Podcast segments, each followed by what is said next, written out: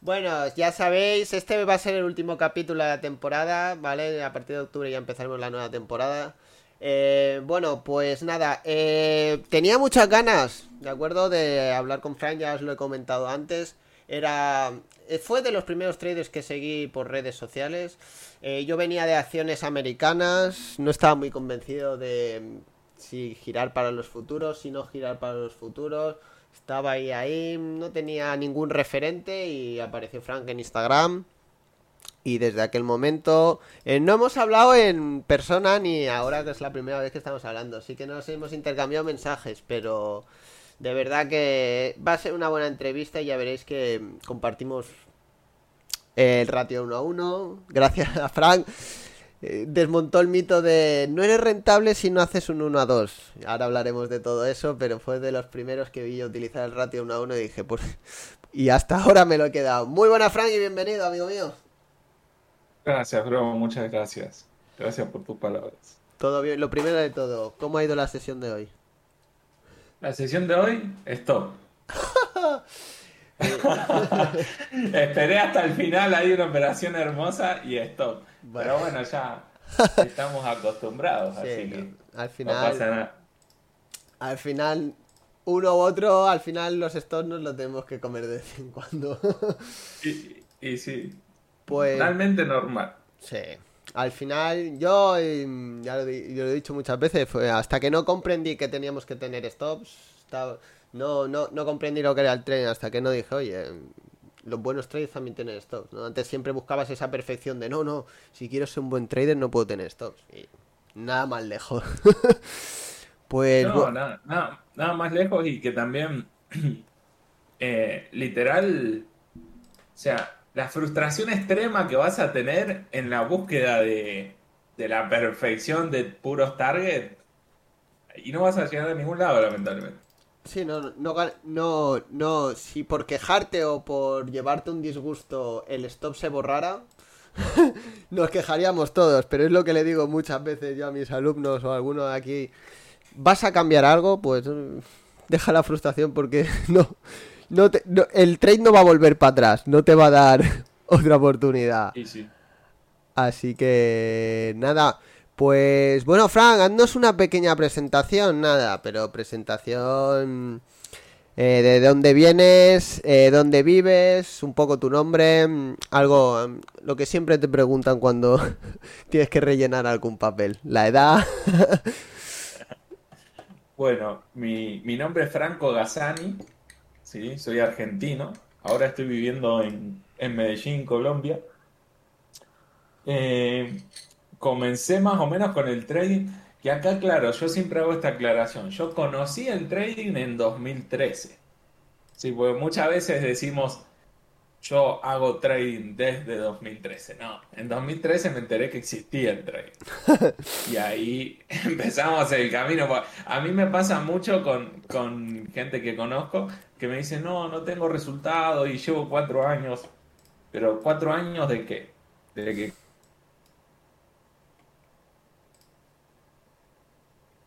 ¿Y en qué momento siempre le digo, y desde qué punto vos considerás que ya tuviste todas las herramientas para, para ser rentable? Y tal, vez pasaban seis meses, un año, ¿me entendés? Sí. Entonces yo eh, comencé, conocí el trading en 2013, buscando lo típico, ¿no? Como muchos, eh, cómo ganar plata por internet, buscando emprender. Eh, online, digamos. Yo tenía mi trabajo tradicional, pero siempre fui emprendedor toda la vida, en simultáneo con mi trabajo. Y, y bueno, ahí empezó el camino que es- se demoró unos cuatro años más o menos para lograr comenzar a ver rendimientos. Sí, a mí- a mí- yo también lo- el otro día lo comentábamos con Germán, el, el trader que vino la semana, bueno, la- el anterior capítulo. Claro, una vez es cuando tú lo escuchas hablar. Yo también, yo lo escuché hablar y empecé a investigar a través de ver el- la película Lobo de Wall Street un sábado con una cerveza, estaba viendo la película y dije, ¿esto, esto de, de la bolsa? ¿Qué- qué- ¿Esto, esto qué es? lo metí en internet y ya ve, no te puedes imaginar ni lo que me salió, ¿no? Opciones binarias. o sea, yo empecé por la peor, empecé por la peor parte. Después es lo que dices tú, ¿no? Vas encontrando herramientas. Cuando tú y yo empezamos más o menos más o menos por ahí.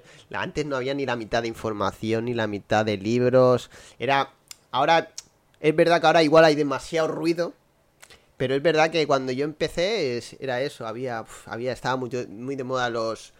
Eh, el Forex, estaba muy de moda mm, eh, estrategias con indicadores y bueno, di, una vueltas. Eh, entonces, Frank, podemos decir que tú te dedicas, vives del trading. Actualmente, a ver, tengo varias fuentes de ingreso, pero podría vivir del trading tranquilamente. Pero, haciendo una aclaración, o sea, puedo vivir del trading, eh, vivir bien, pagar mis impuestos, mi, mi arriendo, comida, salir así, pero no puedo salir a comprarme un Lambo y, y o sea, lo normal. Por el momento lo normal. Eh, no, yo, yo, siempre lo digo, una cosa es, ser rentable, otra es vivir del trading y otra, mm, a ver, yo por ejemplo, yo siempre lo he dicho, yo gano un sueldo medio, un sueldo que podría, un sueldo medio que podría ganar en una, oficina. Eh, ser rentable en el trading y vivir del trading no significa lo que tú has dicho, tener un Lambo, ni tener una mansión, ni hacer lo que quieras. Simplemente es otro trabajo. Habrá épocas que ganarán más. Eh, supongo que dentro de unos años ganaré más o ganaré menos. ¿De acuerdo? Pero sí que es cierto que todos los que. Yo que he conocido traders que viven del trading, que viven del trading, ninguno es millonario. Todos viven del trading, todos disfrutan de esas cualidades que hablaremos de, lo que es el trading, las cualidades de tiempo, em, de dinero y de todo eso, pero al final vivir del trading no es sinónimo de ser rico. Frank, la otra pregunta, no eres rico, ¿no? Por el momento no. Espero hacerlo, sinceramente. Espero hacerlo. Espero ganar mucho dinero con el trading. Pero es como. Yo siempre fui muy conservador. Pero muy, muy conservador. Mira, para darte un ejemplo, yo antes de dejar mi trabajo por el trading, primero, o sea, ya era rentable en demo, comencé en real, ¿sí? Fui rentable en real, ahorré para tener un año, o sea, ahorré de mi trabajo para tener un año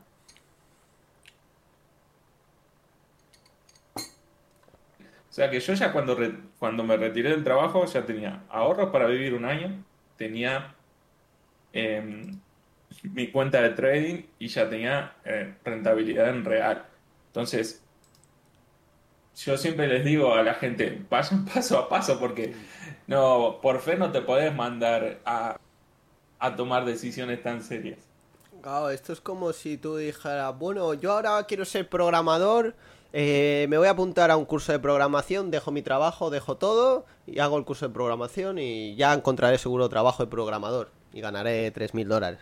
Hombre, ¿verdad que nadie haría eso? O nadie, nadie diría, ah, bueno, no, yo voy a hacer un curso de cualquier cosa, hago el curso, pero yo antes ya me dedico todo eso y ya dejo todo. pues el trading que al final es... Yo, tenemos la costumbre de a veces tratar el trading como una como una forma de ganarse la vida diferente a las otras. Y no es, es una profesión más. Y al final, con características diferentes, como todas.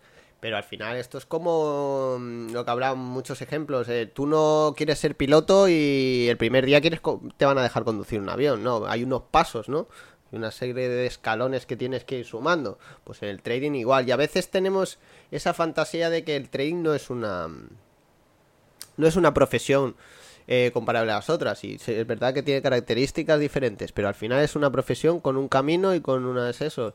Y no porque en un día puedas hacer un profit de 500 dólares no significa que puedas que puedas hacer esas ilusiones de, eso, ¿no? Y eso yo creo que al final es lo que tiene que cambiar, ¿no? Más, más que nada. yo creo que hasta es más serio que un trabajo. Porque en un trabajo vos solo pones tu vos sabés que cobras a fin de mes y vos te vas al final del día y sabés cuánto ganaste ese día y sabés que te lo van a pagar a final de la quincena o del mes. En el trading dedicas tiempo y capital en riesgo todos los días, entonces tenés que ser súper, pero súper serio con eso y realista. Y para mí sobre todo tenés que ser conservador, o sea, yo no le llamo conservador a arriesgar el 1%, sino a tener un plan fuera del trading que digas, ok, a ver, el trading es así, esta es la naturaleza, ¿qué puedo hacer para encajar mi vida con el trading sin que me afecte? Eh, y ahí va, vas moldeando todo. Pero para mí es hasta más serio que un trabajo tradicional. Lo tenés que tomar muy en serio. Pero como decías vos también, hoy en día con las películas y todo, hmm. eh, claro, Leonardo DiCaprio de la bancarrota a ser millonario y todo, y bueno, eso es lo... Si ponemos Wall Street, es la primera película que sale, por ejemplo. Sí, sí, es la, es la que a mí me, me hizo investigar, o sea que... sí, sí, no, y además es eso, ¿no? Eh, yo lo he dicho muchas veces, ser, ser trader y dedicarse mm, plenamente y vivir del trading es complicado. Yo, por ejemplo, hago retiros cada tres o cuatro meses. Em, puedes tener una mala racha y tener un mes en negativo. Tienes que tener lo que tú has dicho, un plan, un plan establecido. Oye, mira, ¿cuánto podría yo estar sin tener beneficios en el trading? Y podría pagar mi alquiler, comer, eh, salir. Entonces, em, yo siempre lo digo, eh, eh, la gestión del riesgo no termina en lo que vas a arriesgar en la operación o lo, que vas a arriesgar el día. es cuánto necesito para esto, tengo un colchón de... Yo siempre lo digo y lo, tú lo has explicado muy bien, tener un colchón de... Yo tengo un colchón en un, en un apartado de que podría vivir un año yéndome las cosas muy mal. Entonces, no la planificación es clave, ¿no? ¿Qué quieres dedicarte al trading? Yo tengo alumnos que no se quieren dedicar al trading, quieren sacar una rentabilidad, ellos tienen otra profesión y quieren sacar una rentabilidad. Entonces, tampoco es obligatorio dedicarte ser trader a tiempo completo, puede ser una actividad que hagas para eh, multiplicar tus ahorros, no es obligatorio hacer trading con dedicarte al trading, sí que es el objetivo que busca mucha gente y lo entiendo, pero claro, es que también vos lo sabrás, ¿no? Hmm. Yo más de dos horas al día no hago trading porque opero la apertura, pero es muy raro. Yo creo que de este año solamente el 10% de los días que operé me quedé dos horas. Entonces, más allá de que termines positivo o negativo, te queda demasiado tiempo libre como para que no hagas nada. O sea, podés hacer ejercicio, todo lo que vos quieras, pero te queda un día completo. Entonces, podés combinarlo con cualquier profesión, ¿verdad? Sí, no, y, además, y además es eso, em, lo que hablábamos de antes, el trading, lo que tú has comentado ahora, el trading tiene unas características y una de ellas, y por la que mucha gente, y por la que muchas vendehumos han utilizado es eso, ¿no? El de trabajar una hora y, ya está. Si es verdad que el trading te permite una cierta pivotar en el, la relación del tiempo, pero tampoco es eso. Si no operas, no ganas. Es decir, y sobre todo que hay... No, claro. Hmm, y también tener en cuenta que, a ver, para yo hoy operar una hora o dos, tuve años y años donde literal estaba 10 horas, 12 horas metido, estudiando, haciendo backtesting, una cantidad de horas que yo siempre digo, yo, yo fui a la, universidad y he dedicado más tiempo al estudio. Eh, entonces, no es que, ah, bueno, un, conozco el trading una hora al día, ya está, me hago millo. No, al principio tenés que ponerle intensidad, porque no sabes un carajo y tenés que asimilar conceptos como en cualquier otra profesión. Efectivamente, yo siempre lo he dicho, hay muchas hay muchas horas detrás y muchas horas en las que, por ejemplo, tú tienes muy buenos muy buenos vídeos de y hasta una plantilla de backtesting que después darle toda la información del canal de, de Frank y todo.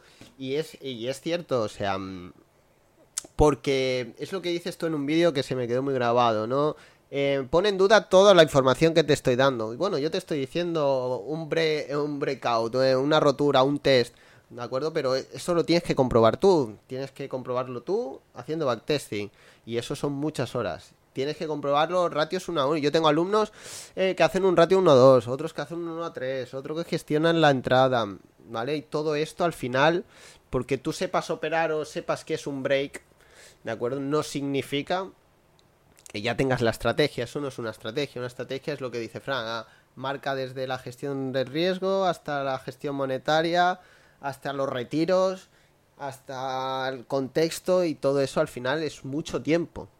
¿De acuerdo? Después sí que te permite pivotar mucho en decir, bueno, yo ya tengo muy claro, tengo marcada mucha estrategia, pero hasta que no encuentras todos los parámetros de tu estrategia, es trabajo, trabajo, un poco más de trabajo. Claro, mira que nosotros enseñamos eh, una estrategia base, que es la que utilizo yo, con los parámetros que utilizo yo.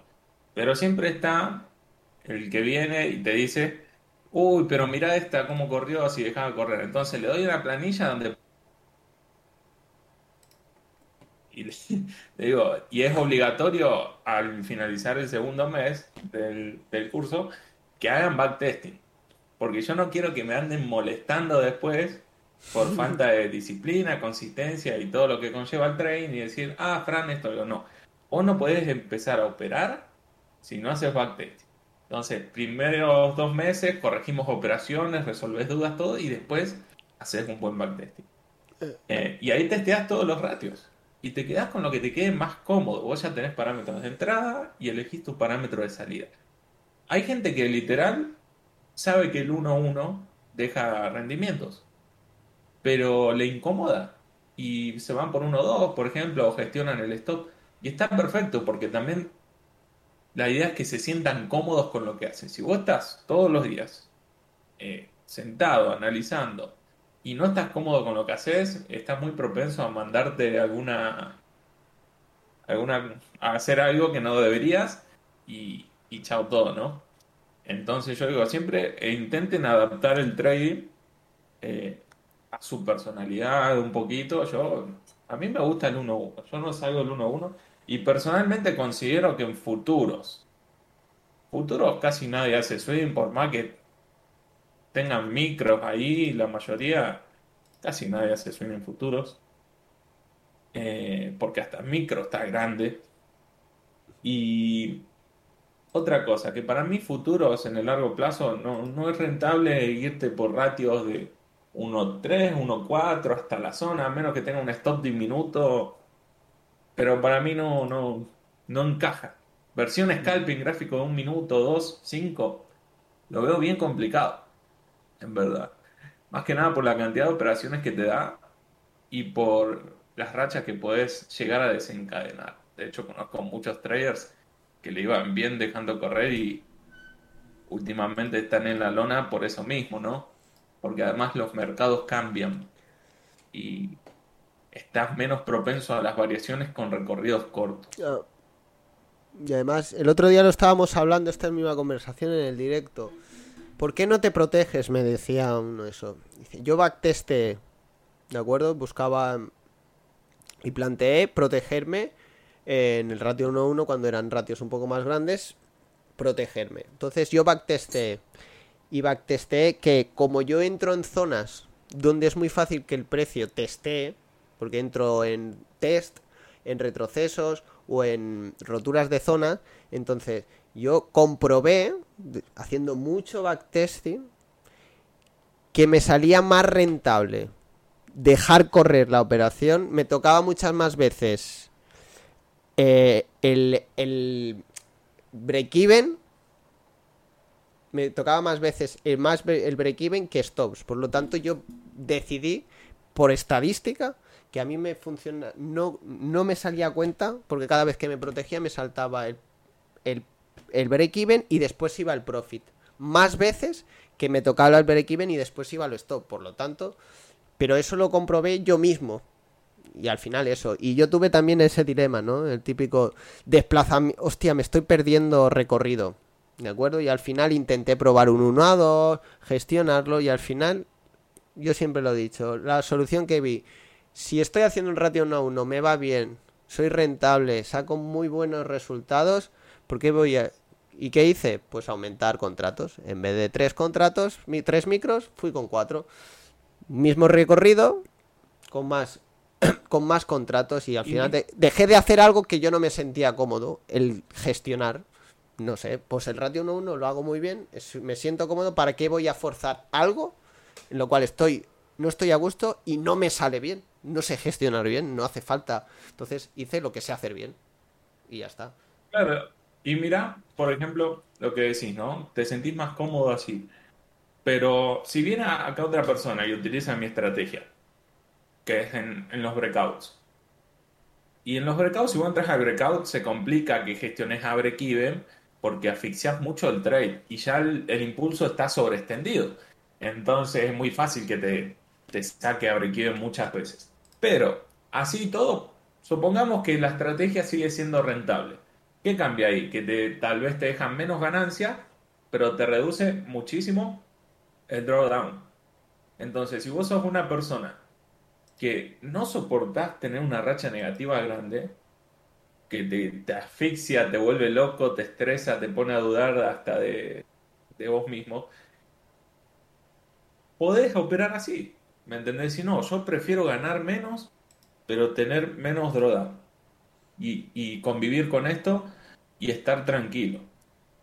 O sea, hablando de, por ejemplo, mi tipo de operativa, ¿no? Ya habrá miles de operativas donde gestionás y no varía esto. Pero con mi tipo de operativa gestionando disminuye la ganancia, pero también disminuye el drawdown. Entonces vos decís, no, yo no soporto tener rachas de 4 o 5 operaciones. Que para mí tener una racha de 4 o 5 operaciones negativas eh, es como si nada, es normal. O sea, puede pasar en cualquier momento y da igual. Eh, entonces, ahí, si sos ese tipo de persona, podés gestionar. Y si sos el tipo de persona que dominás tu, tus emociones bien, podés priorizar la ganancia. Pero bueno, ya ahí depende de, de, la persona, ¿no? ¿no? Yo antes era muy cerrado y encajonaba mucho el trading. Y después, a medida que fui haciendo los Excel, viendo distintas cosas, testeando todo, la cantidad de horas de backtesting que tengo es increíble. Ahí como que ya abrí la mente y y la gente, como yo les digo siempre, o como vos dijiste recién, yo les puedo decir algo, pero vayan y pruébenlo. Porque la confianza está ahí. Yo siempre lo he dicho, una de las virtudes, hay mucha gente que dice, no, es que la virtud, paciencia también está muy bien. Pero yo siempre lo he dicho, confianza, confiar en tu estrategia es primordial. Porque yo he vivido eso de cuando, cuando yo empecé en el trading, probaba... Mm, le llamo yo la, no, la, noria, ¿no? Porque iba, ibas a un lado, a otro lado, a otro lado, siempre en el mismo círculo, ¿no? Yo probaba estrategia con media móvil. No me salía, no conocía la estrategia, tenía un drawdown y cambiaba de estrategia. Y entonces, yo cuando siempre he dicho, si tienes... Sigue haciendo lo mío. Si tú confías en tu estrategia, has trabajado el, el backtesting, podrás tener algún drawdown mayor Algún día tendrás el mayor de toda tu estrategia. Pero si tú tienes la confianza, tú conoces los números de tu estrategia, tú has backtesteado durante mucho tiempo, esa confianza es más grande. Sabes que, que estás haciendo todo bien. Y al final, pues saldrás de ese. De ese entonces, no, claro. Es que yo siempre digo que. A ver, los traders están en demo, ven estrategias, analizan el mercado, pasan a real, lo que sea, tienen su backtesting, tienen 100 años de backtesting, pero se forjan bien cuando pasan a real y pasan por esos momentos que ya conocen de memoria, que ya saben que tienen, van a tener rachas negativas, que son tantas. Cuando pasan por ese momento que les duele de verdad, y siguen disciplinados y lo superan y recuperan esa curva, ahí es donde se forjan y ya es como que el nivel 2 de confianza. Como que bueno, yo lo sabía o sabía la teoría, ahora lo viví, sé que es así y ya lo único que tenés que hacer es seguir eh, firme y, listo. efectivamente. Eh, bueno, em, Frank, eh, ya nos lo has dicho, pero más o menos lo has dejado intuir. Em, indícanos un poco en qué instrumento haces day trading. Em. Nasdaq. Utilizo Nasdaq ya hace. La verdad que cuando entré en 2013 creo que hice unos seis meses o un año el SP500. Mm. Y de ahí en adelante todo Nasdaq. Pero como te digo, de ir conociéndome el SP500 para mí es bien lento. Podría ser un mercado hermoso, se mueve muy lindo.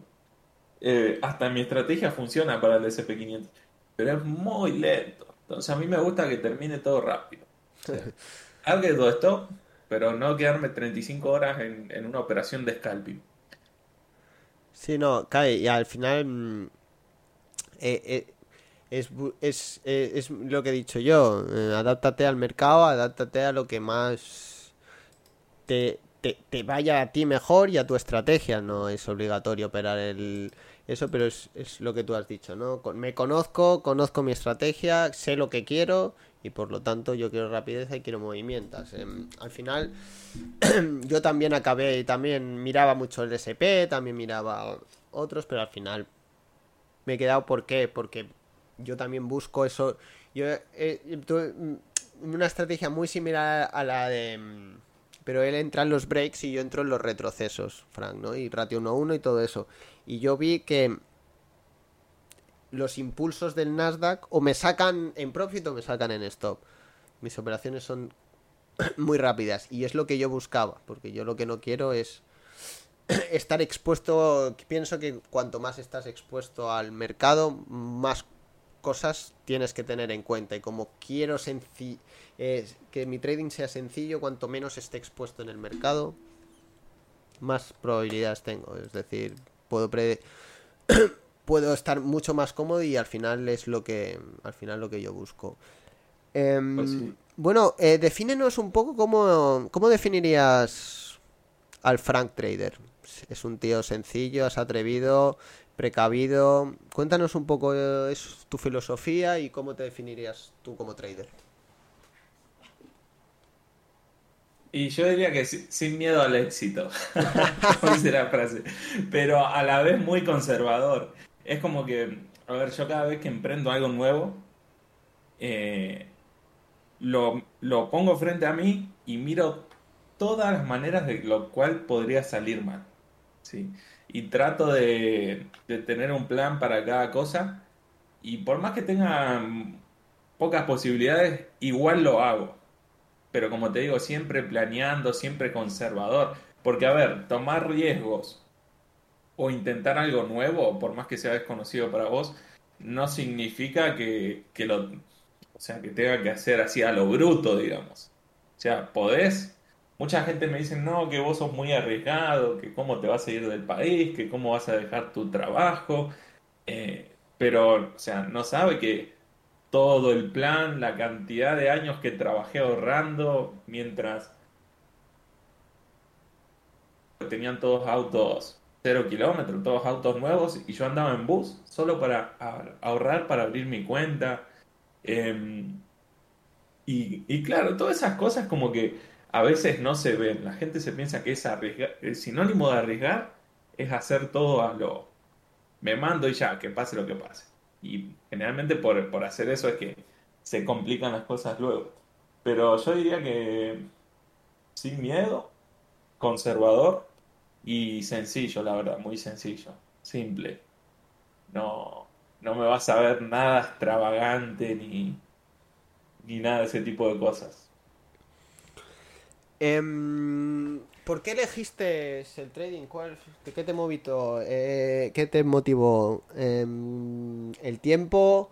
Eh, ¿Querías trabajar en remoto? ¿No querías algo convencional? ¿Cuál fue lo que te llamó la atención? Lo que dijiste, mira, por, eh, por esto voy a elegir esta profesión. Mira, fueron una combinación de muchísimos factores. Eh, al final el trading apareció ahí, pero yo, por ejemplo, desde los 15 años, o sea, ahora tengo 30, estoy intentando vivir del Internet, literalmente cuando las computadoras de escritorio apenas estaban saliendo. Y me acuerdo que al principio comencé a hacer páginas web, poniendo publicidad. Cumplí 18 y ya había ganado mis primeros mil dólares con eso, de internet. Después, viste que todo cambia, me dejó ir bien con eso, entré al, mundo del trabajo tradicional, pero siempre emprendiendo, sea en internet o sea afuera. Hmm. Siempre fui muy emprendedor. Y le, siempre buscando nuevas fuentes de ingresos. Entonces, estaba eso, buscando, investigando cómo podía trabajo combinado con que mi trabajo que tenía eran 12 horas por día, eh, yo trabajaba en el depósito de Coca-Cola. Entonces, haciendo fuerza, literal. Todo el día armando las cargas de los camiones que salían. O sea, por persona, supone que no sé dónde vivís vos y ves a los camiones de coca ahí dando vueltas, pero por persona 10, 12, hasta 15 camiones armados. Y con 20 y algo de años, yo ya tenía la espalda que... Yo literal me tenía que sentar en la silla despacio y levantarme despacio para no quedar duro ahí. Como un abuelo. No, no, ya tenía la espalda bastante dañada, por eso es un trabajo que te mata, entonces aceleró mi búsqueda. Empecé la universidad, empecé a buscar alternativas porque ganaba muy bien ahí. O sea, ganaba unos, para el trabajo que era, 1.500 dólares por mes. Eh, pero bueno, la salud era más importante. Combinar eso con que me gusta el emprendimiento, choqué con el trading y no sé qué fue, pero me apasionó. Supongo que le pasa mucho porque nadie le dedica tantas horas si no le apasiona. Me gustó mucho, me apasionó. No sé si fue por, por el reto o por los beneficios que te ofrece el trading en ese momento. La verdad que no lo sé. Fue algo que empecé y nunca dejé, literal que nunca dejé. Me he tomado mis pausas en momentos de frustración, porque hay que descansar la cabeza también, pero desde ese momento seguí, seguí, seguí.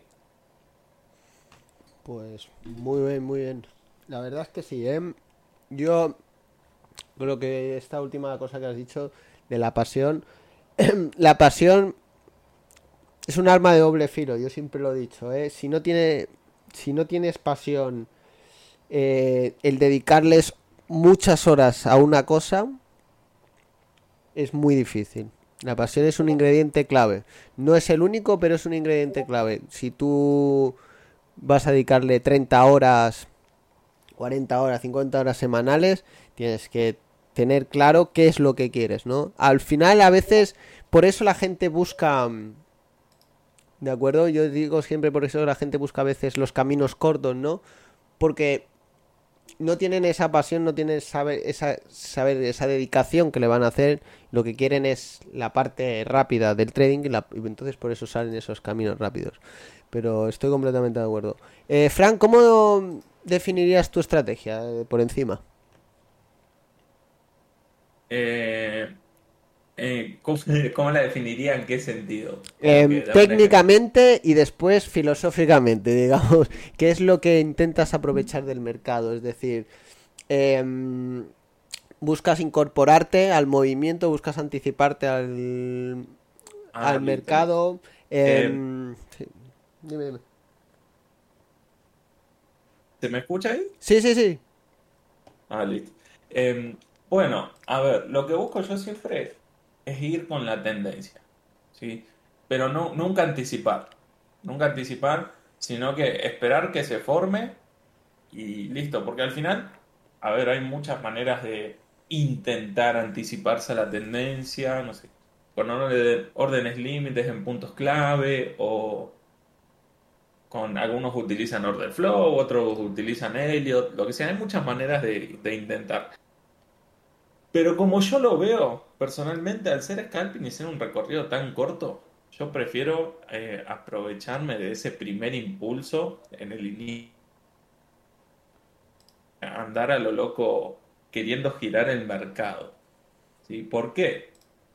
Porque simplemente yo pienso que ese, ese tipo de operativa, yo todo lo que digo te lo digo porque, o sea, del lado de los números, ¿no? El tipo de operativas donde querés que puede ser rentable, ojo, puede ser rentable, pero como que querés girar el mercado, que vos decís, bueno, acá entro porque acá se va a girar. Esa es la lógica del método, con sus reglas. Necesitas ratios más elevados. Porque no tiene sentido entrar ahí en la puntica intentando girar todo para llevarte un ratio 1 a 1. Entonces yo siempre intento ver tendencia. Si no hay tendencia, el típico video de, que tengo en YouTube es acción de precio parte 1 bueno, utilizo eso, obviamente con contexto y otros parámetros, pero siempre voy a favor de la tendencia.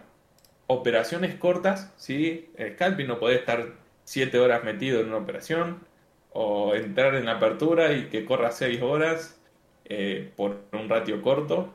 ahí hay otra cosa. Hay mucha gente que utiliza ratio 1 a 1, pero pone un stop de la mitad del mercado. Eso suele pasar a veces. supongo que lo has visto por ahí. Sí, sí, sí. Yo ratio 1 a 1 y cuando veo una operación de ellos son 7 operaciones mías. Eh, entonces está como raro. Sí, sí, lo he visto, lo he visto alguna vez. entonces, más que nada eso. Y eh, ahora, o sea, yo cada día me convenzo más de que para lograr una mayor rentabilidad necesitas más cantidad de operaciones. Primero, bueno, por sentido común, ¿no? Pero también me doy cuenta que muchas veces un método no funciona exactamente igual en toda la sesión. Yo lo, que estoy haciendo ahora es, por ejemplo, mi operación funciona muy bien en las primeras dos horas. Mantiene cierta efectividad.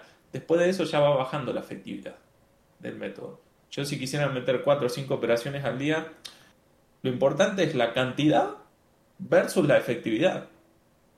Porque si metes cinco operaciones y las dos primeras son efectivas según tu método y las últimas tres le van quitando efectividad del conjunto, vas, o sea, estás perdiendo horas de pantalla y estás perdiendo plata. Te conviene, no sé, meter dos que son efectivas, etc. Entonces estoy testeando ahora mucho eso, cantidad versus efectividad y incorporando otros mercados, mirando en cuál mercado es más efectivo cada cosa, porque ahora estoy terminando unas cositas de la academia pero el año que viene le voy a meter buen capital a, a la cuenta. Eh, voy a bajar un poco el riesgo por operación en porcentaje no monetario y voy a meter más cantidad de operaciones. Pero bueno, literal, por ejemplo, uno de los, los backtesting que estoy haciendo son, diría que unas 300 horas de backtesting. Uh. Eh, para tener el sistema robusto que quiero, con varios mercados, testeando el tipo de entrada, el recorrido de cada entrada, la efectividad de cada entrada, son muchas variables, pero es que ese es nuestro trabajo. Efectivamente. O sea, está lindo trabajar una o dos horas al día, ¿no? Pero de vez en cuando tenés que meterle un mes intenso donde le metes 8 horas, 10 horas, no sé, si querés mejorar, ¿no? Porque yo siempre digo, mi peor defecto en su momento fue cuando inicié en el trading, la curiosidad. Ah, sé lo que quieres decir. Yo, siempre, yo de verdad, o sea, no, no es por engrandecerme ni nada, pero soy una persona súper disciplinada. Yo no soropero nunca. Hace años que no soropero. Eh, yo puedo terminar muy enojado en la sesión pero no, no me mando nada fuera de lo técnico de lo que tendría que haber hecho. O sea, mis emociones se quedan conmigo y punto, no, no las llevo al trading. Y en un principio, ahora la convertí en una virtud, ¿no? A esa curiosidad, porque sé cómo manejarlo. Pero al principio yo empezaba una estrategia súper disciplinado y veía otra cosa, uy, mira eso, qué bueno, voy a empezar con eso. súper disciplinado, pero claro, era súper disciplinado un mes con cada cosa y obviamente así no se expresa nunca la probabilidad o, la rentabilidad. Eh, ahora con el tiempo tengo, gracias a esa curiosidad, me he desarrollado mucho en la parte de números, en confianza, porque cuando vos desarrollar la parte de números, eso también te hace ganar mucha confianza en lo que estás haciendo, que tenés mucho respaldo. Eh, y como vos decías antes, no te preguntas, uy, si dejara correr ganaría más, porque ya conoces el, el trasfondo. Y ahora tengo curiosidad, testeo algo, pero tengo a su vez la madurez para no modificar lo que hago y ver si me conviene, si no me conviene, si adapto algo o no, y, y a ir viendo eso, ¿no? Muy bien, muy bien. Pues ya más adelante nos hablarás un poco de ese del proyecto, pero sí, eh, totalmente de acuerdo, Fran. Yo siempre lo he dicho. Eh, em, a veces es eso, ¿no? Em, el, querer siempre em, evolucionar, tanto no solo ya ponerte retos monetarios o retos, retos también de eh, funcionará esto a tal hora, funcionará eso al final también eh, trabajas toda esa parte que hemos dicho de backtesting, trabajamos esa parte de números y eh, al final es mejorar y como tú has dicho antes, mejorar con el mercado, porque el mercado Eh, hemos tenido días que no habíamos visto nunca, una volatilidad, otros días con rango y al final o te adaptas o... Y eso es lo que te mantiene despierto, ¿no? Esa curiosidad, esa, esa, ese amor, por, entre comillas, por el trading que hace que mm, no te sepa mal ni te sepa pesado hacer todas estas cosas. El hacer backtesting es aburrido, ¿no? Todo el mundo quiere hacer el salto ese que tú decías en tu formación, ¿no? Operar ya, operar ya. No, no, bueno, primero primero dale al backtesting y después después dejar el vídeo tiene un vídeo de backtest eh, mi amigo Frank que después lo dejaré el enlace. Eh, Frank, em, ¿qué dirías que es lo que te costó más superar en el trading? Sobreoperar, la confianza, la disciplina, creértelo, eh, llevar una regularidad en tu trading. ¿Qué crees que es lo que más te costó superar? Mira, lo que más me costó fue, yo diría que una combinación de paciencia y lo que te decía recién, de estar cambiando cosas. Porque sobre operar, la verdad que nunca... Eh, cada uno tendrá su debilidad, ¿no? Esta es la mía, porque muchas veces pensamos, no, te tiene que ir mal en todo, y no es así. Eh, sobre operar nunca, la verdad, fue más la paciencia de esperar el largo plazo eh, y esa curiosidad que me hacía saltar de, una cosa a otra cosa a otra cosa. Y muchas veces, imagínate, estaba haciendo un backtesting y a la mitad del backtesting se me ocurría algo, digo, uy, lo voy a tener que empezar de nuevo. Pero antes del backtesting, antes de ese momento, no era que se me ocurría cosas, era que veía cosas de otro. Entonces decía, uh, mira eso, bueno, voy a probar eso. Y lo otro, y pruebo lo otro, y lo otro. Después pasó el momento donde ya se me ocurrían a mí las... Ya de tanto testear pasó el momento donde, bueno, ya uno se asienta y, sigue una línea. Pero bueno, yo diría que dar vueltas en círculos, la, paciencia, y muchas veces es como que eh, eran tantas las horas que le dedicaba que al no ver esos resultados, la frustración era bien grande. hasta ganas de llorar me daba. Me acuerdo que que literal, o sea, me, estresaba tanto que tenía que desaparecerme por lo menos semana, semana y media. O sea, no quería ver un gráfico, que nadie me hable de trading, no me molesten, hacía otra cosa. Me iba a caminar, iba a trabajar normal, hacía otra cosa porque no quería saber nada. Despejaba la cabeza y volvía otra vez. También me decían muchas veces, ya dediqué demasiado tiempo como para abandonarla. Efectivamente. Eh, me sentía como que está en el quinto año de la universidad y justo ese es el último año y querés abandonar. Como que decir, no, lo termino aunque sea por compromiso, entonces seguís, seguís. A mí, Pero básicamente eso. A mí también me pasó, ¿eh? Una temporada que dejé de hacer trading eh, por eso, porque no, no me acaban de salir las cosas, no tenía muy bien definido aún lo pensaba que tenía bien definido la estrategia y al final tuve que eso. Y entonces dije, hostia, mi, mi frustración fue, mi frustración era, hostia, he encontrado lo que me gusta, he encontrado mi pasión, no me jodas que ahora no me voy a poder dedicar a esto. y entonces tuve que coger también la perspectiva de decir, hostia, vale, venga, vamos a ver, ¿cuál es el problema? Eh, ¿Es un problema psicológico? No, eso lo tenemos bien trabajado, que es un problema técnico. Y lo que faltaba era definir muchos pasos que no tenía definidos, no dejaba mucho a la interpretación y lo que me ayudó es que no tenía bien definida la estrategia, ¿no? Pero sí, esa, esa reflexión de decir, hostia, eh, ya, le, ya no puedo echar marcha atrás, ya tengo que ir para adelante y superar esa frustración a veces va bien, yo siempre lo he dicho a algunos alumnos, em, muchas veces es parar, analizar, ¿Qué está pasando? ¿Dónde estoy fallando? ¿Es en la parte em, de números? ¿Es en la parte técnica? ¿Es en la parte psicológica? Vale, esto tiene solución. Vale, venga. Y todo esto hacerlo desde, desde, desde fuera de los gráficos. Porque cuando estás caliente, los gráficos no ayudan.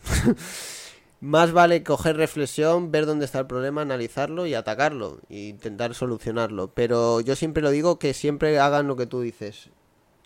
Sepárense de los gráficos porque no tener las cosas claras y estar delante de los gráficos solo puede conllevar a hacer cosas que no tienes que hacer. Sí, la verdad que sí. De hecho, a mí eh, en un momento era como que era tanta la dedicación que literal descuidaba a mi pareja, me dejaba de juntar con amigos, hasta que me di cuenta de todo eso y bajé. Bajé a tierra y dije, no, para. O sea, si voy a llegar, voy a llegar con amigos y sin lastimar a nadie en el camino. Eh, entonces por ahí uno se encierra tanto y también eso por el estrés, porque le mete una carga al tren que no, que esto me va a hacer dejar mi trabajo, esto va a hacer... Y ahí es cuando dije, tranquilo, vamos a hacer un plan, vamos a ahorrar paso a paso, eh, vamos a seguir un, método, un solo método. Y bueno, ahí comenzaron a, verse los resultados, gracias a Dios. Sí, no, yo, yo, cada vez me gusta más una frase que ahora... Mm, que ahora repito mucho, ¿no? Al final, em, tú tienes que disfrutar haciendo trading.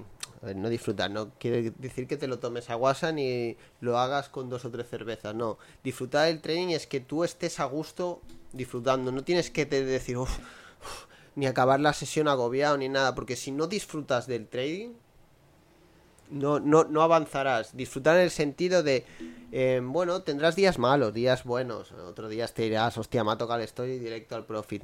Eso no, pero disfrutar del trading. O sea, si no disfrutas de esto, se te hará tan pesado, ese estrés será tan profundo. Si tienes ese miedo ya, hostia, ahora tengo que operar, pues, ojalá esto hoy me, va, hoy me tiene que ir bien, pues llevo ya una racha. Si no disfrutas del trading, el trading te acabará comiendo.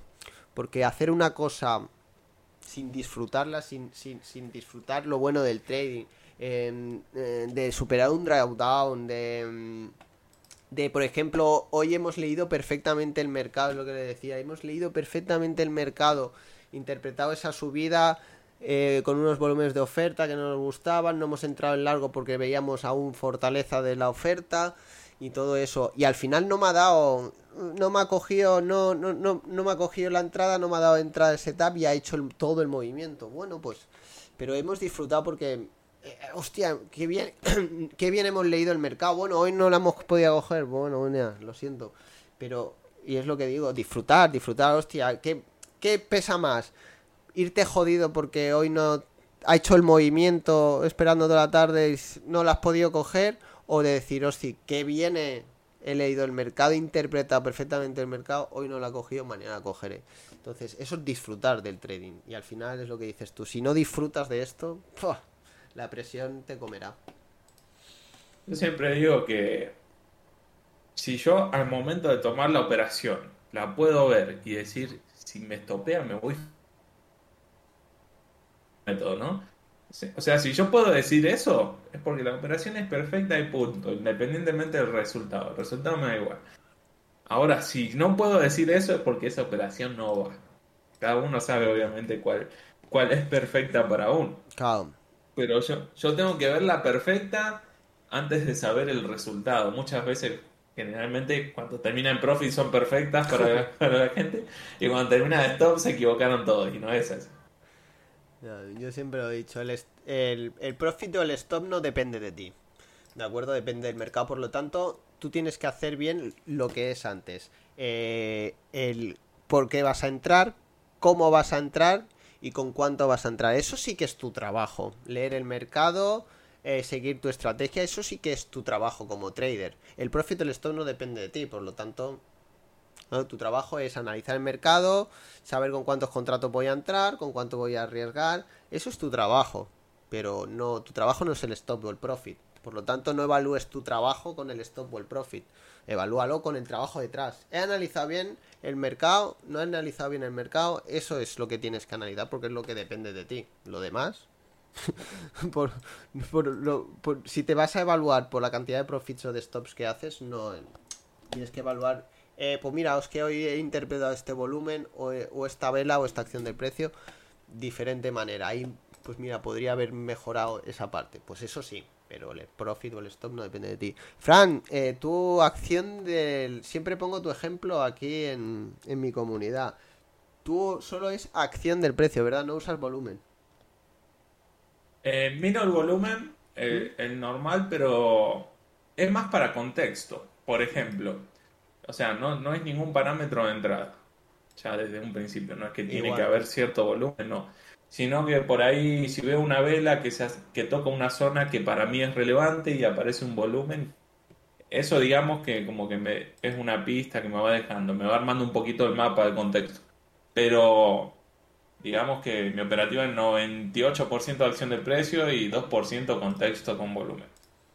Pero es, no sé, no, no se pierde nada mirándolo ahí. ¿En algún momento has pensado en, añadir algo a tu estrategia? Llámalo indicador, em, llámalo eh, nuevos parámetros, em, o es tu estrategia base y vas desarrollando en función a esa, eh, a esa base que tienes ya. Mira, yo no me cierro a nada, ¿sí? Eh, si yo puedo mejorar un 1% mi estrategia, ese 1% a final del año va a ser bastante plata. Pero también hay que tener los pies en la tierra y, y tener una, una base firme en la cual no tengas que andar cambiando todo el tiempo. Porque esa filosofía puede ser que te juegue en contra, en querer mejorar todo el tiempo y llega un punto donde añadiste 10 cosas distintas y te cambiaste todo. Es la realidad. Entonces, ¿yo qué hago personalmente? Yo tengo una bitácora donde lleno mis operaciones normales del día, pero aparte de esa misma operación, al final del día coloco cuánto corrió el mercado. Entonces voy detectando trimestral o semestralmente, porque esto no es algo que se pueda tomar semanal ni mensual. O sea, lo ideal sería semestral. Voy detectando los cambios del mercado. A ver, ¿cuánto están corriendo mis operaciones? Porque si el primer trimestre apenas corrieron un 1, sigo testeando sobre la operativa en vivo y el segundo trimestre un, corrieron un 1,3 X porcentaje y el, y el tercer trimestre un 1 tanto. Entonces, basado en eso, yo voy tomando decisiones eh, para adaptar mis parámetros. Si el mercado cambia y se pone vertical durante muchos meses, yo puedo aprovecharme de eso. Pero para aprovecharme de eso tengo que saber qué está sucediendo. Eh, entonces hago eso, como un backtesting en tiempo real todo el tiempo. Y, bueno, ahí voy tomando decisiones de adaptar o no algún parámetro. Esto va de la mano a que los mercados cambian, no significa que vos tengas que cambiar tu estrategia completa. Y te pongo este ejemplo, un ratio 1 1 sin mover el stock con un, con un 60% ya es rentable. Si tenés mucha cantidad de operaciones, tenés un sistema que meta muchas operaciones, con un 55 ya sos súper rentable también. Pero una estrategia de, 1 a 1 con 60 tiene un 20% de probabilidad a favor. Si el mercado cambia, no es que va a eliminar un 20% de probabilidad, porque sí, va a ir disminuyendo, va a ir dejando pistas. Entonces, por eso yo siempre en tiempo real voy testeando el comportamiento de mi método junto con el mercado. A ver, ¿qué está cambiando? ¿Está cambiando algo? ¿Lo que cambió me afecta? No sé, ¿está corriendo menos? Sí, pero el 1-1 está en alto. Listo. Está corriendo más, podría estirar hasta 1.5 el ratio, cosas así. Sin cambiar el método, solo, adaptar un que otro parámetro. Muy bien. Eh, vamos a hablar un poquito más ahora de finanzas personales, finanzas relacionadas con el trading. ¿De acuerdo? Eh, nos has comentado antes que tenías más fuente de ingresos, si no quieres... Em, ¿Nos podrías hablar un poco de ellas? Es decir, comentarnos, pues mira, tengo otro negocio físico, tengo un negocio inmobiliario, más o menos por encima, ¿eh? Mira, ahora que me mudé acá a Colombia, dejé la mayoría de mis negocios o cosas que hacía en Argentina. Eh, no las puedo hacer acá, obviamente, por el desconocimiento del contexto y todo. Pero cosas online, por ejemplo, tengo el libro, tengo la academia, eh, el trading. Me gustaría meterme en inmobiliario acá en algún momento. ¿sí? Es algo que me gusta mucho. Y, y como actividad, como hobby, ahora estoy incorporando el, como el diseño web. Me gusta mucho eso. Yo soy muy perfeccionista. Entonces con eso me puedo pasar horas sin aburrirme y estoy tocando acá ya así todo el tiempo. Eh, sinceramente estoy en la parte de automatizar la academia eh, en dejar lo, lo, más robusta posible la academia y, y, poder dedicarme a otras cosas que me gustan. Como te decía, esto del diseño web me gusta mucho y por más que me deje poco de dinero, eh, es como un hobby mm. ahí que, que me gustaría dedicarme, sinceramente, aparte del trading, me gustaría dedicarme a eso. Pero porque me gusta. Yo ahora he empezado también con la programación, más enfocada a datos, más enfocada, pero ya te lo digo, ¿eh? porque a mí me gusta siempre tener, ¿no?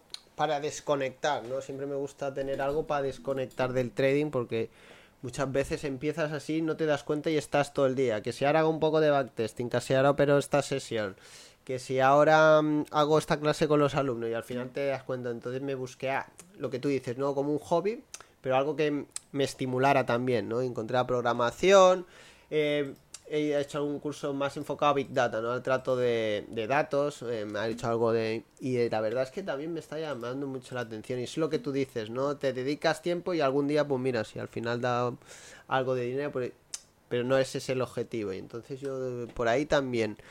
Em, eh, Frank, eh, tienes, eres muy severo con la organización de tu finanzas personal. Es decir, yo por ejemplo soy lo más estricto que verás eh, en la gestión de monetaria de mi cuenta de trading o de mis stops. Soy milimétrico, pero en cambio no llevo ni... no llevo cuánto gasto en esto ni cuánto llevo en lo otro. ¿Tú te organizas las finanzas personales? Soy lo peor que hay para. Ya eres el cuarto, el cuarto trader que viene al podcast que es como nosotros. Dice, ¿cómo puedo ser tan organizado en el trading y después no llevar una plantilla de Excel con lo que gasto en ropa o lo que... Digo, cuenta, es que no tiene nada que ver una cosa con la otra. me pasa con el gimnasio. Digo, tengo una disciplina extrema en el trading, en un ambiente muchísimo más hostil que levantarme e irme al gimnasio. Y Y no puedo tener disciplina. No puedo tener disciplina de ir al bendito gimnasio que está abajo de mi edificio. Eh, lo mismo con las finanzas. Ahora me estoy ordenando. ¿Por qué? Porque estoy en otro país, solo. No tengo familia, no tengo nadie. Eh, entonces debería ponerme más serio. Pero me estoy ordenando ahora, pero también estoy intentando yo soy muy impulsivo con el tema de las compras. Veo algo que me gusta y digo, uy, lo quiero, sé que no puedo. Y capaz que ese día no lo compré, pero cuando pasé de nuevo otro día me lo compré. Ahora estoy intentando no comprar pendejadas que necesito. Por ejemplo, no sé, el mi setup de trading tiene de todo. Tengo, no sé, luces profesionales, una cámara profesional, eh, un iPad, dos notebooks, esto. Y ahora tengo que vender todo y más barato porque no uso todo. entonces, eh, entonces, ¿qué necesidad? Yo digo, ¿por qué compré todas estas cosas? ahora estoy aprendiendo, ahora sinceramente estoy aprendiendo eh, porque es muy importante. Es muy importante porque si no, no creces. Porque cuando empiezo a hacer las cuentas de la cantidad de cosas que gasté de manera innecesaria, digo, podría haber hecho puesto tanta plata en la cuenta de trading, podría haberme comprado esto que es más necesario, podría... Y todo por culpa de, esto, ¿no? De la falta de conciencia, digamos. Yo ahora, por temas fiscales y todo eso, me dijo el gestor que me iba muy bien retirar cada tres meses para después declarar y todo eso. Eh, y claro, sí, como tú, ¿no? Yo tampoco soy organizado, no tenía organización ninguna, claro, igual sacaba, pues saco calculo más o menos cuánto necesito para pasar esos tres meses y lo retiro. y, los los primeros meses, pues eso, veía, me picaba la curiosidad, me dio por los libros de la Segunda Guerra Mundial. Ah, pues me gasté un dineral y, dice, y dije, hostia, pero si solo me los he leído una vez. Y el primer, al mes y medio tuve que sacar otra vez de la otra cuenta porque claro, no, no, había, no me había organizado. Ahora me organizo un poco mejor para decir, pues mira, tengo tanto para esto, tanto para esto, tanto para esto. Pero sí, es un tema que tengo yo también pendiente. tengo, de hecho, eh, este año para mí en el trading, en cuestión de rendimientos, está siendo muy bueno. Y, ¿Y qué pasa? Yo me hice un plan de que este año el capital inicial Siempre que un mes termine por encima del capital inicial, yo retiro la plata. O sea, no dejo un dólar. Dije, este, este año quiero hacer la mayor cantidad de retiros que pueda. Y el año que viene le voy a inyectar capital y voy a hacer interés compuesto. Sí, voy a, voy a intentar llegar ahí a otro nivel. Eh, entonces, claro, puede ser que, por ejemplo, te pongo este ejemplo. Enero 2000 y algo de dólares. Febrero y marzo terminé una operación en contra cada mes. O sea que no gané plata. Después, eh, abril, 3000. Eh, mayo, eh, también fueron 2000. Eh, están todos los retiros ahí en mi cuenta de Instagram. El siguiente mes, 3000. Y claro, de repente me vi con que en tres meses, 8000 y algo de, dólares. Y, y que empezó a gastar en pendejadas. Porque es como que, ah, gasto total, no, no se termina. O sea, no, me quedo, me puedo comprar esto. Y no, si me queda un montón me puedo comprar esto. Entonces lo que hice ahora con el último retiro es pagué 5 o 6 meses de arriendo todo junto. Listo. Ya está. Se gastó ahí, por lo menos valió la pena. Sí, no, no. Eh, y ahí buscando la, vuelta a, la, a las finanzas.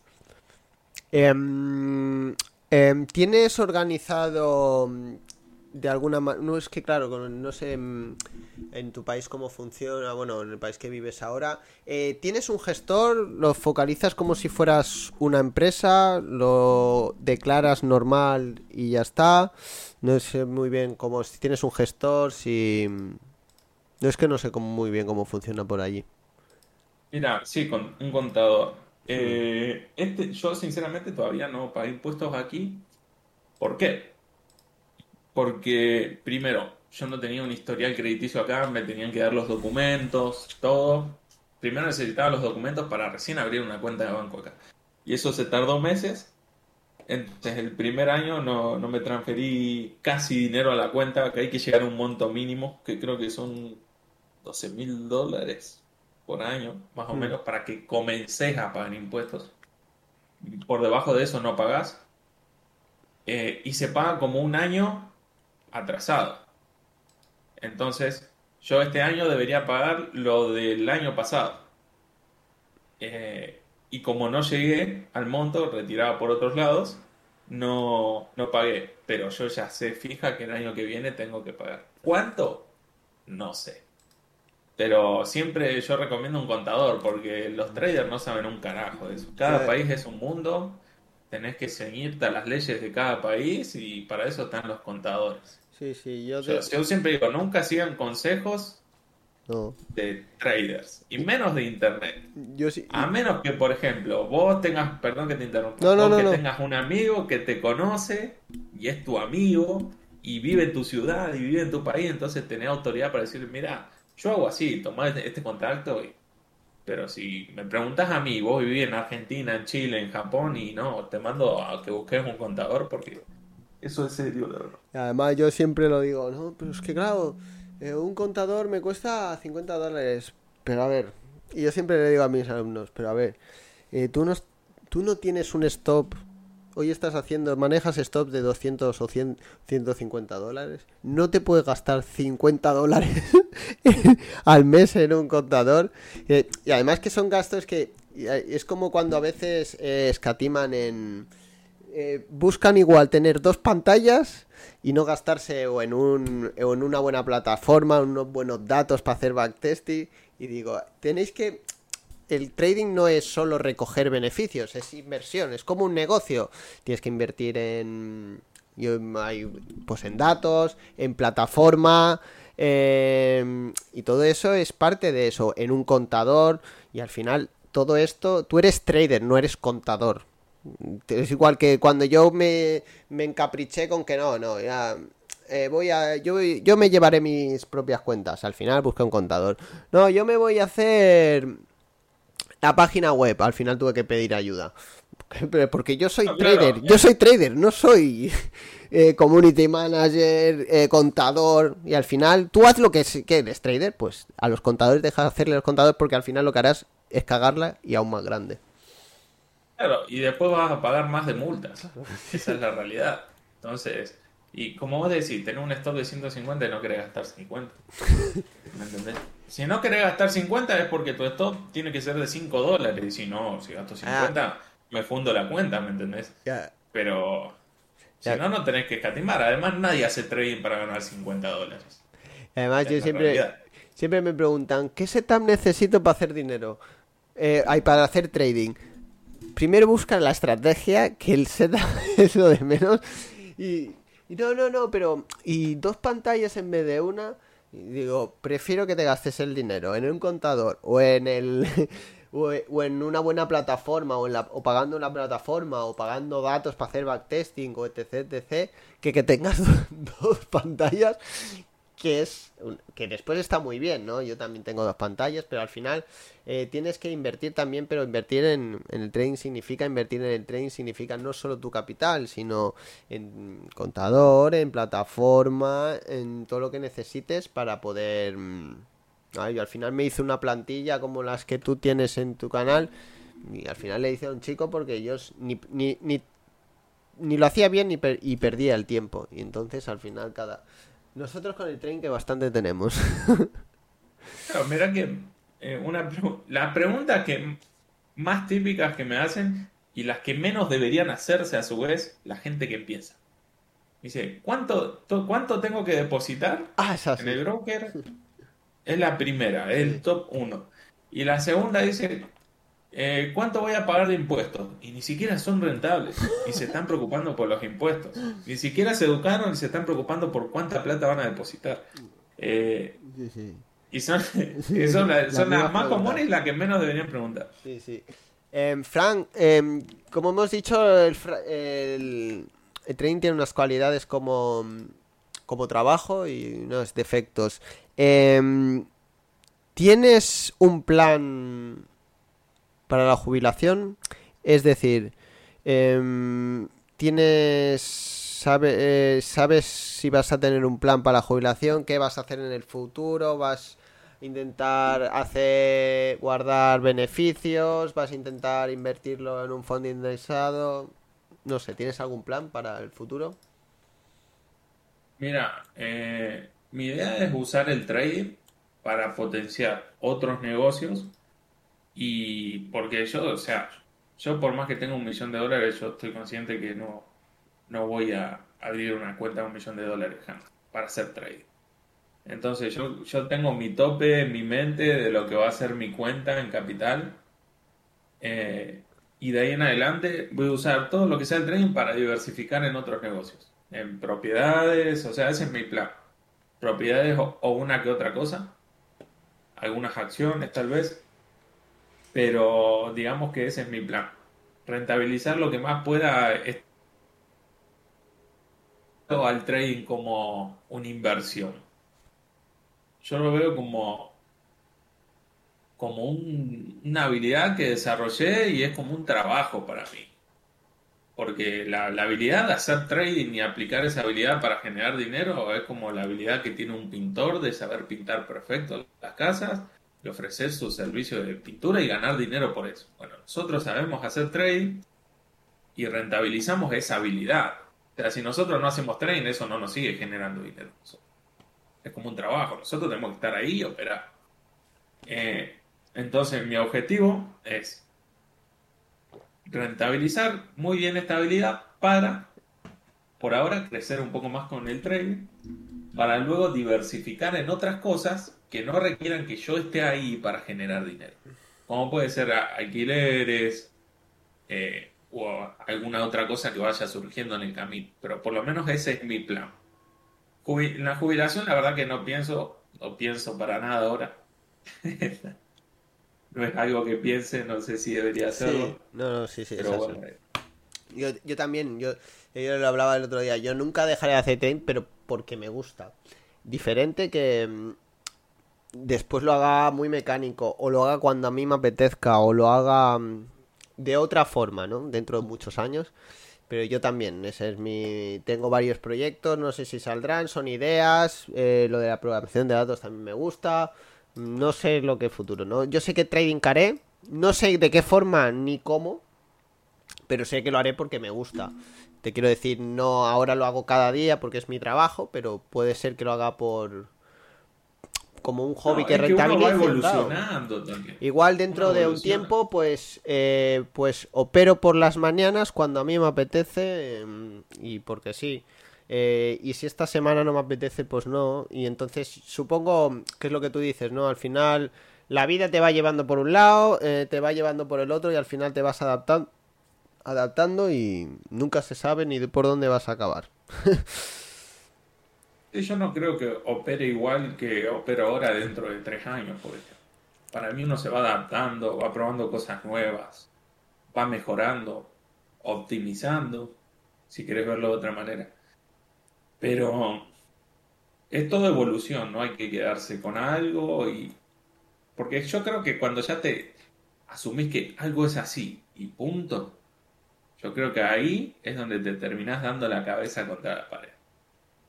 Porque cuando se presente el más mínimo cambio, vos estás asumiendo que nunca nada va a cambiar y siempre va a ser todo perfecto y va a funcionar todo como ahora para siempre. Y ante el más mínimo cambio, no sabes qué hacer. No sabes cómo reaccionar, no sabes a qué te estás enfrentando y, retrocedes mucho de golpe.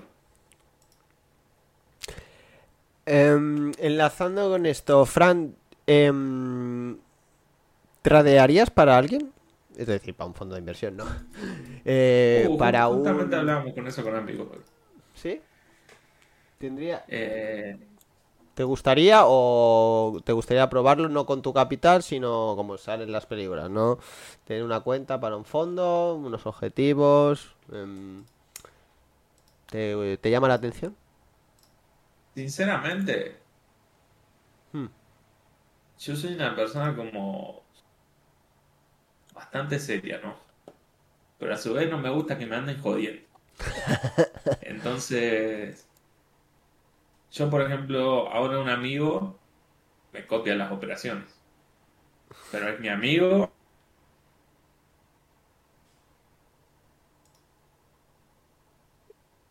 No. Él conoce la realidad del trading. Generalmente la- las personas que te depositan su plata molestan mucho. Hmm. ¿No? Que esto, que cómo vamos, que una racha negativa, poner que tiene una racha negativa de tres operaciones. Y ellos ven eso y se estresan. Y uno quiere estar tranquilo. Yo quiero hacer trading tranquilo. Así que, sinceramente, ni de mi familia tomaría capital. Eh, yo prefiero operar mi capital, te soy sincero. Prefiero operar 100% mi capital y no renegar con la gente. Además, Yo sé que, ojo, te digo esto del punto de que yo tengo capital ahora en mi cuenta, yo sé que lo puedo hacer crecer y sé que con mis otros negocios hasta le puedo inyectar más. Pero tal vez el contexto sería distinto si, si yo no tuviera nada o tuviera una cuenta muy buena y fuera un muy buen trader. Tal vez ahí sí, uno nunca sabe. Pero por el momento prefiero que no, te soy mil por ciento sincero. y además seguramente los que depositen tu dinero no sabrán la realidad del trading. Es decir, es no como amigo, pero normalmente yo si a mí, por ejemplo, cualquier familiar o amigo que no conoce cómo es en realidad el trading, cómo es al final esto, es lo que tú dices, no entendería una racha negativa de una semana. eh, y entonces al final es eso, es demasiada presión y yo siempre lo he dicho. em, la, mira, ya Pinero, aquí un compañero, Pinero nos lo dice, la tranquilidad es lo que más se busca. sí, al final eh, sería, yo siempre lo he dicho, eh, em, trabajar, por ejemplo, para un fondo es mucha, te quiero decir, competencia, si no superas al de al lado, eh, yo creo que esa presión al final no te hace disfrutar, lo que hablábamos antes, no te hace disfrutar. Cuanto menos presión tengas, más, más disfrutas, mejor trading que haces, más tranquilo y al final es lo que dices tú, ¿no? Tranquilidad. Ojo, si, si es para un fondo, si es un fondo creado por mí, yo creo que no. Pero si, si es para un fondo externo, profesional, donde me dan capital, yo pero y nadie me molesta, no tengo personitas taladrándome la cabeza por todo, eh, Eso puede es- ser que sí. Ah, Yo como, es como vos decís, la tranquilidad. Yo si estoy tranquilo puedo hacer cualquier cosa. Si, si estoy ahí con gente molestándome, prefiero mi tranquilidad primero. efectivamente. Em, bueno, em, cuéntanos un poco Eh, cuéntanos un poco de tu formación, em, eh, por qué decidiste formar, cómo, cómo es tu metodología, cuáles son tus pilares. Háblanos un poco de esa parte, de ese proyecto tuyo.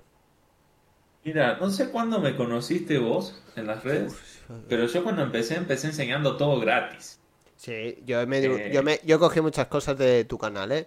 Pero además yo venía de, de acciones, eh, estaba un poco en esa nube, ¿no? De ya tener los conocimientos, pero no acabar de definirme, ¿no? No sabía ni qué estilo ni nada. Y después de dejar el YouTube de eh, YouTube de canal de Frank, y tú tienes un curso que es prácticamente, no sé qué darás en tu información, pero prácticamente gratuito y empezaste dando muchísima información gratuita.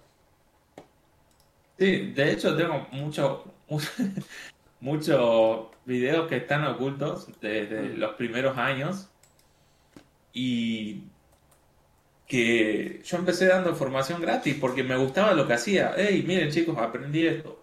Eh, porque yo, mira, cuando empecé, todos los cursos que pagué, que he pagado cursos de miles, de miles, eh, sacaba la plata de mi trabajo y pagaba curso tras curso tras curso. Y ninguno me enseñó lo que era un puto backtesting. O sea, literal. O sea, yo ahora, ahora que tengo una academia, es una falta de respeto que, una academia no te enseñe backtesting. Y academias de, entre comillas, renombre, ¿no? Eh, y claro, si me hubiera enseñado eso, la cantidad de tiempo, claro, ahora lo veo como algo normal, como una bobada, pero la cantidad de tiempo que me hubieran ahorrado, Dios mío. Y es una bobada, en realidad, darle una planilla y que ellos se ponen a investigar y desarrollen su capacidad, cosas así. Y nadie, nadie enseñaba eso. Entonces, mira, te, voy a contar algo. Encontré un trader eh, que no tiene redes sociales, no, no vende cursos, no nada. Se dedica al trading y gana mucha plata. Y, y una vez yo le preguntaba, era, viste, cuando uno es nuevo y conoce a alguien que es rentable o muestra ser rentable, les hace muchas preguntas. Yo lo veo con la gente que ahora me pregunta a mí por Instagram, tengo, no sé, 200 mensajes por día. Todavía puedo responderlos, gracias a Dios. Espero que nunca se acabe eso, pero bueno. Eh, y, y le preguntaba muchas cosas hasta que un día se ve que lo cansé y me dice, bueno, vamos a conectarnos por Zoom. Abrió su Ninja Trader en ese momento. Me mostró 2000 sus últimas 2.000 operaciones. O sea, casi 100 mil dólares ganados, arriesgando un porcentaje bien bajo de su cuenta. Eh, una locura. Ese día como... me abrió el mundo, literal, ya llevaba un par de años con el trading. Me abrió un panorama y dice, mira, esta es la realidad, vos tenés que hacer así, me habló de backtesting, testea esta fórmula, testea esto, testea... Y ahí empecé con el tema de los Excel y, hacer backtesting y a comprobar. Y ahí es donde mi trading cambió. Porque ahí entendí lo, lo, que hay atrás. Antes perdía y yo qué sé por qué perdía. ¿Entendés? Eh, entonces, eh, fíjate que ahí mi trading cambió para, para siempre, digamos. Empecé a enseñar todo eso gratis porque no, no había ningún lado. Digo, bueno, miren chicos, esta forma de hacer backtesting acá tienen un tipo de entrada, les regalo esta planilla. Por ejemplo, cada planilla que, mando a hacer ahora me salen 100, 150 dólares, yo siempre se las regalo. La cantidad de planillas que he regalado para lo que sea. Eh, y, y, se las doy ahí y es como vos decías, antes no había información o no había tanta y ahora hay un montón de información. Pero bueno, yo trato por ahí siempre de darlo algo puntual de calidad. Y, bueno, empecé a enseñar gratis hasta que tanta gente me empezó a... Claro, en ese momento yo trabajaba también. Entonces no tenía tiempo para andar respondiéndole a todo el mundo. No porque no quiera, sino porque tenía una vida. Si estaba 12 horas metido haciendo fuerza y después salía y, estudiaba mi trading y aparte eh, tenía que seguir enseñando gratis. Y es como que digo, yo chicos, ya me cansé. Tomen, acá tienen un curso, acá tienen todos estos videos eh, no, no enseño más a nadie. O sea, eso fue, fue enseñaba gratis porque si no enseño más, que Dios lo bendiga a todos. Hasta que con el tiempo, bueno, la gente empezó a insistir, no, pero Franco, que enseñame, que yo te pago, que yo te pago. Y tampoco tenía tiempo porque trabajaba, ¿no? hasta que, bueno, después se dejó el trabajo, todo, y ahí armé como mi primera formación. Básicamente esa es la historia de la academia. Mm, ¿Cómo, de, ¿Cómo definirías tu metodología? Es decir, operas delante de los alumnos, eh, explicas, tienes un seguimiento. Sí, nosotros tenemos que, creo que sinceramente la cantidad de horas que dedicamos no vale lo que vale el curso. Porque literal, sea, tenemos, el curso dura tres meses. En esos tres meses, todos los miércoles, resolvemos dudas. Las clases duran dos horas, tres horas. Hasta que no se resuelve la última duda, no se va nadie. y nosotros no nos vamos ni nada. El viernes se repasan, tenemos clases nuevamente y se repasan todas las operaciones que dio nuestro método en la semana, una por una. Mostramos las que tomamos nosotros y las que no tomamos, que por ahí se dan después fuera de hora, todo, también mostramos todo. Después de eso, se resuelven dudas. O sea que vos no podés comenzar o terminar una semana con una duda. Vos tenés que tener todo resuelto. Porque nosotros podemos hacer un curso explicando esto, esto, lo otro.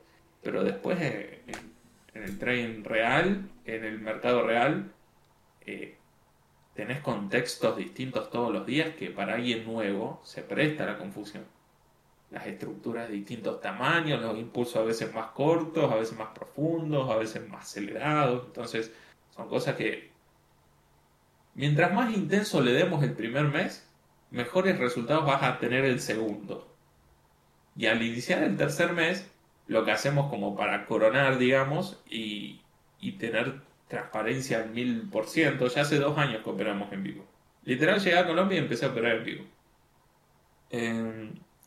Tenemos trading en vivo lunes, miércoles y viernes durante todo el mes. Ahí donde comparto pantallas y de una comenzamos a operar desde cero todo. Pero ¿por qué no damos el training en vivo en el primer mes, por ejemplo? Porque la gente tiende mucho a solo copiar. Y, y yo quiero que cuando ellos ya lleguen al tercer mes, o sea, yo entre en una operación y ellos ya sepan por qué entramos, por qué salimos, por qué dejamos pasar la operación anterior, por qué no tomamos alguna operación, eso ya tienen que saber todo. Pero a su vez es como el toque, ese final de confianza que uno le da. Ya iniciando el tercer mes ya tiene que tener su backtesting. Eh, se los corregimos al backtesting, también vemos que esté todo ok, porque también muchas veces el backtesting no dan. Porque, uy, voy a ver un video de la estrategia, listo, me voy a hacer backtesting y no. O sea, primero pulite, empezar a tomar operaciones, te corregimos, equivocate, cuando tenga todo claro, haces el backtesting. Eh, básicamente así sería la formación. La idea es que vos te vayas con un backtesting, cero dudas, y literal tenemos más de 300 horas en clase en el aula virtual. No, y al final, yo siempre lo he dicho, el profesor tiene que operar con los alumnos, porque más que teoría, al final la teoría, la técnica que digo yo, al final la teoría es la, la que es, ¿vale? Llega un momento que es la que hay, ¿de acuerdo?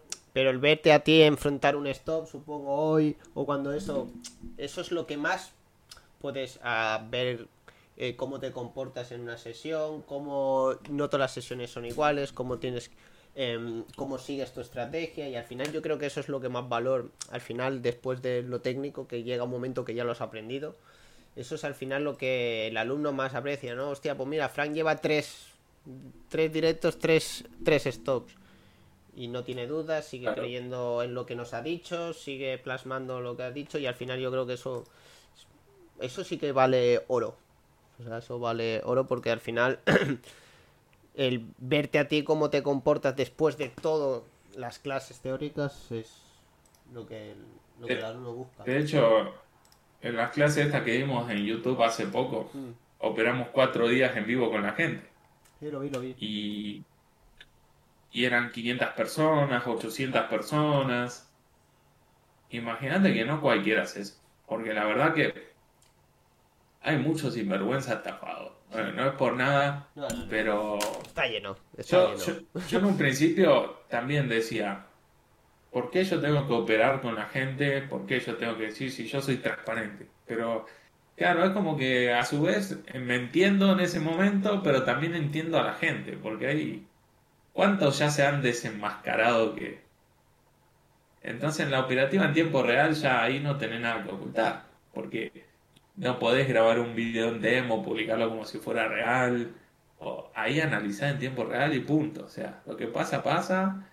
Y a la gente, sinceramente, yo lo que he visto, les da confianza. O sea, le da más confianza ver- verte perder en vivo que verte ganar. Muchas veces me escriben y me dicen, uh, Frank, perdí esta. Uh, yo tomé la misma, bro. Eh, ah, bueno, entonces me quedo tranquilo. Sí, sí, sí. Sí, sí, Eh, no sé si te pasará a Sí, ti, lo- me ha pasado, pero... me ha pasado.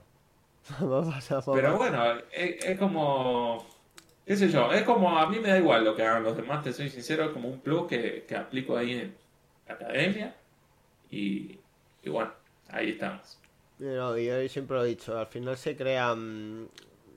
Crea eso, yo por ejemplo, eh, al final yo he visto mucha, mucha gente que graba un vídeo de teoría y después, en estos vídeos, mucha gente en Instagram cuelga eso y después hace todo lo contrario cuando cuelga las operaciones, de todo lo que ha explicado. Por, y digo, ¿sabes? Esa, esa coherencia, oye, mira, si aquí hay mil y una formas, mil y una estrategias infinitas de ganarse trading, pero Claro, yo siempre lo digo, yo no, no puedo machacar un concepto y después en el directo hacer todo lo contrario, porque si no los alumnos dirían, hostia, y este... Mira, te voy a contar una anécdota. Cuando fui a Miami, yo de Argentina me fui a Miami, estuve un tiempito ahí, unas semanas, y después me vine acá a Colombia. Y tengo muchos alumnos de Miami. Y me encontré con uno de hace tiempo. Me dice, hey Fran, te invito a comer. Fue con la esposa a comer, me recogieron en el auto, viste, súper buena onda. Eh, estábamos comiendo ahí cómo va la academia, les conté un poco. Eh, también me pregun- le pregunté cómo iba su trade, me dijo que estaba en demo todavía, en idas y vueltas, pero estaba intentando ser disciplinado. Pasó. Nada, charla súper linda. Eh, llego a mi casa, yo estaba, tenía mi Instagram personal y el Instagram de la academia. Y en mi Instagram personal me aparece una publicidad de él. Se ve que no se viste como por el algoritmo, cuando los tenés en WhatsApp o está en la misma Sí. ubicación geográfica, te aparece publicidad. Me aparece una publicidad de él vendiendo cursos de trading. Entonces yo dije, no, pero esto fue terrible, eh, Sí, sí, muy cara dura. no te la esperaba, demasiado ya. No, me sacó info de cómo llevar la academia, me dijo que estaba en demo, todo, o sea, me invitó a comer un engaño, una película terrible, y de repente veo esto, cuando entro a mi Instagram, claro, me tenía bloqueado de mi Instagram, no se dio cuenta de Claro. bloquearme del otro, y yo dije, oh, es- y me chocó, fue una desilusión súper fuerte, Sí, pero ahí me di cuenta que o sea, hay gente sin escrúpulos que no le importa nada. No, no, no. Y además, yo siempre, yo siempre lo he dicho. Y además, eh, y además es que es muy fácil, porque a ti te habrá pasado. eh, cualquier, mucho, mucha gente te escribe por Instagram y, y- y parece, ¿no? Que si les dices mucha gente que necesita ayuda porque, hostia, pues no le está yendo bien su trading o no esto, y van desesperados y podrías aprovecharte perfectamente. Te quiero decir, te abren por el Instagram y tú les dices, sí, mira, pues no sé qué, vamos a hacer esto. Entonces ahí ves de, de decir, hostia, a mí no me sale, ¿no? Oye Álvaro, no, y muchas veces, no, yo te ofrezco nada, no, oye, mira, está el curso, eh, no, tú, y podrías decir, pues sí, mira, dame mil euros y ya te diré, ¿sabes lo que te quiero decir? Entonces, eh, hay gente que juega con esa desesperación y al final, yo siempre lo he dicho, eh, un- hay dos cosas de evaluar de una formación y una es el tiempo. Si una formación lleva mucho tiempo y sigue, esto es como un negocio. Si un bar lleva 20 años abierto, algo hacen bien. Si una formación de Claro. trading y si una formación de trading lleva mucho tiempo, es que sigue funcionando y es que la, la, la cosa es buena, ¿eh? Eh, Hay gente, yo tengo, por ejemplo, hay gente que mm, yo he visto cursos de trading que solo enseñan una estrategia, pero el tío te lo dice, yo tengo esta estrategia, yo te enseño esta estrategia, no enseño ni gestión monetaria ni nada, te enseño esta estrategia. Después tú tienes que trabajarla, saber en qué... Pero hay gente que, y es un- Y yo lo hice y el tío te explicaba unas, una o dos, pero él te lo dice, te dice, yo voy a explicarte esto, no lo demás. si, busca, claro, me dice, claro, me dijo, si no sabes lo que es una tendencia, no vengas. Esto no es un curso para gente que está empezando.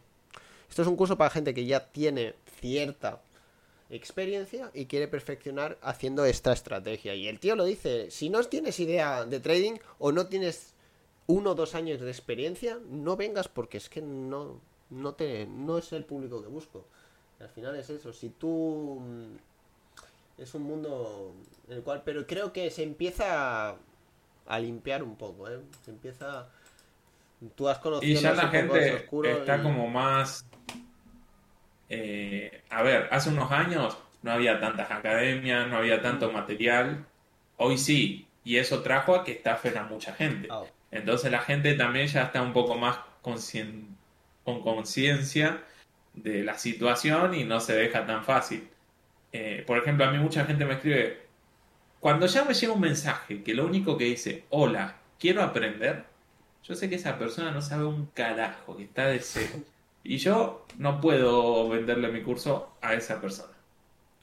Porque literal eh, no, no, va a avanzar, es como más intermedio.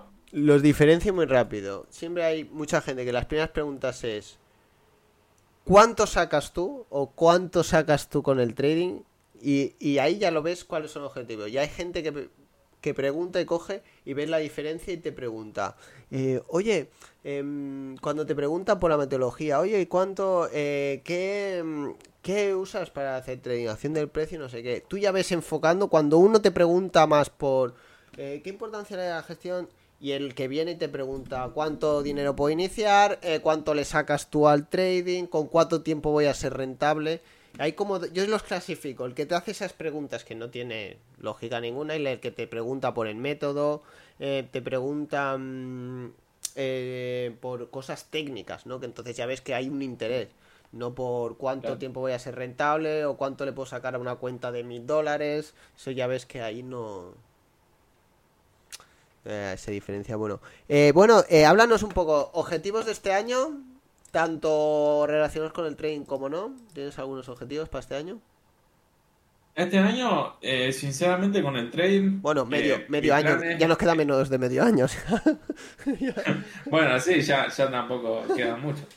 Pero eh, lo, que quería de, de, hacer la mayor cantidad de retiros posible, este año fue un año genial. Y sinceramente, si ya no me deja ganancia el trading de aquí hasta fin de año, me da igual, porque ya hice mi objetivo.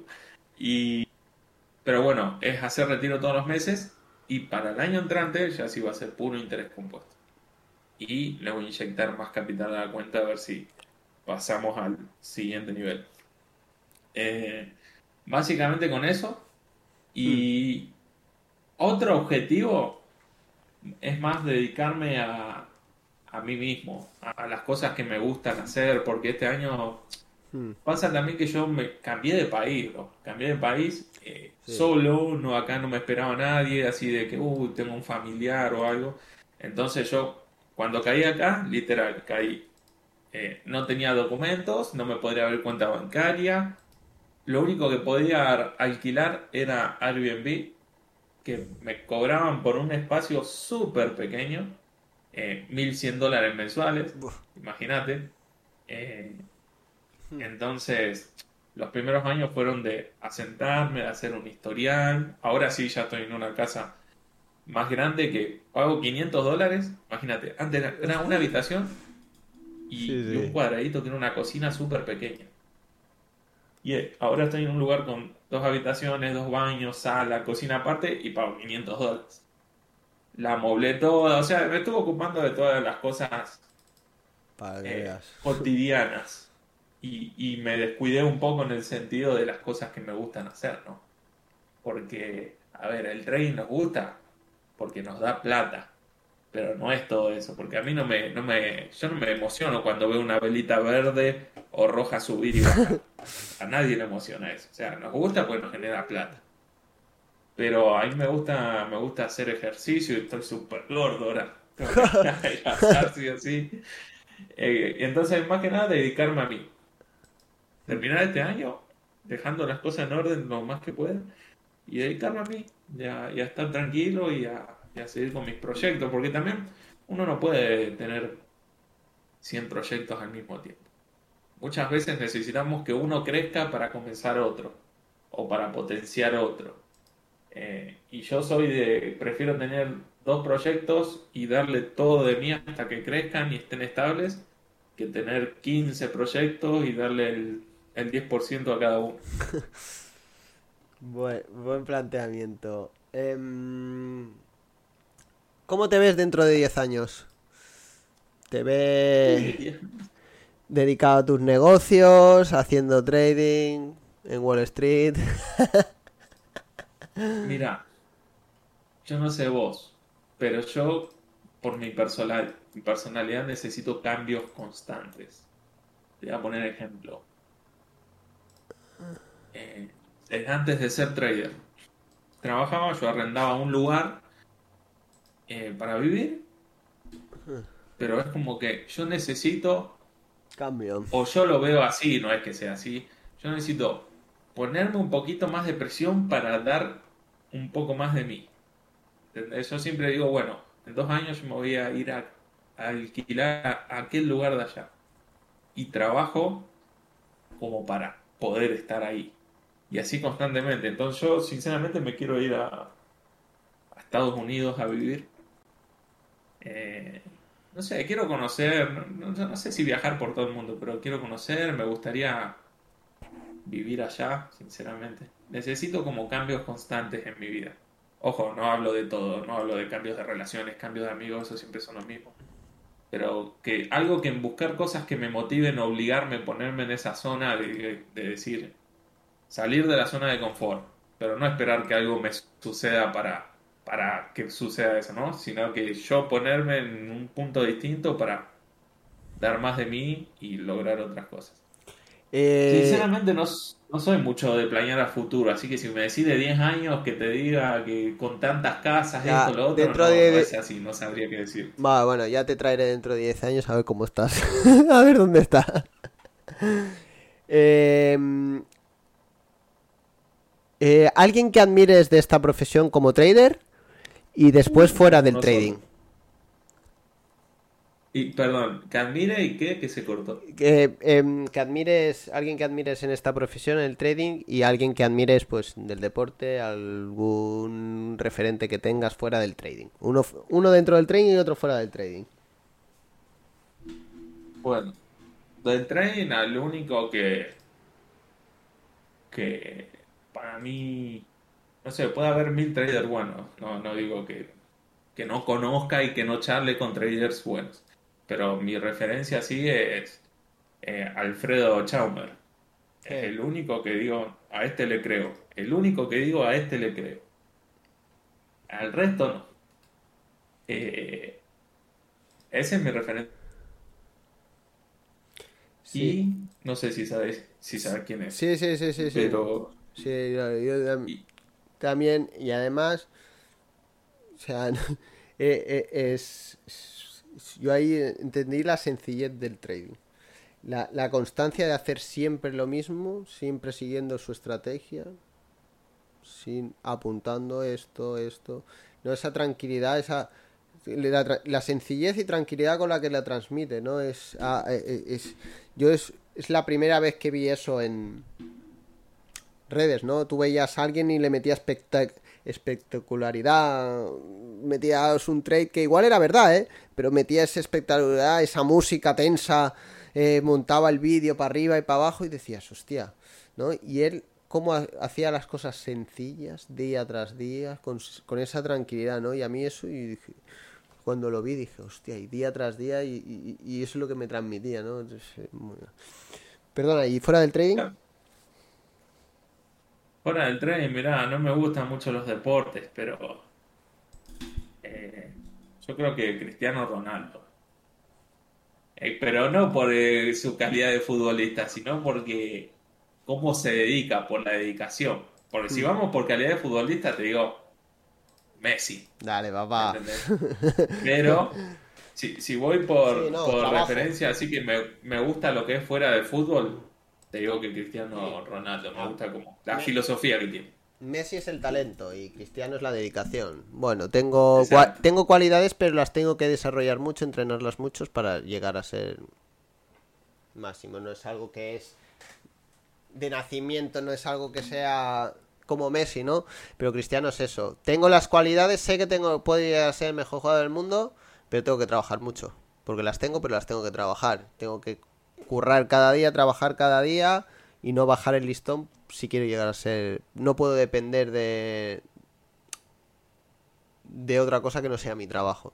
Eso sí que es cierto. Em, ¿Algún libro que nos recomendaras? Un vídeo, un libro, no hace falta relacionado con el trading. ¿eh? Eh, ¿Algún libro, alguna película, algo. Algo que digas, hostia, pues mira, esto os puede ayudar tanto en la vida como en el trading, ¿eh? Uh, yo te soy sincero, soy la típica persona que ve los libros, los compra y después no los lee. Eh, no sé si te sucede, pero mira, ahora mismo estoy viendo cinco libros que todavía están empacados.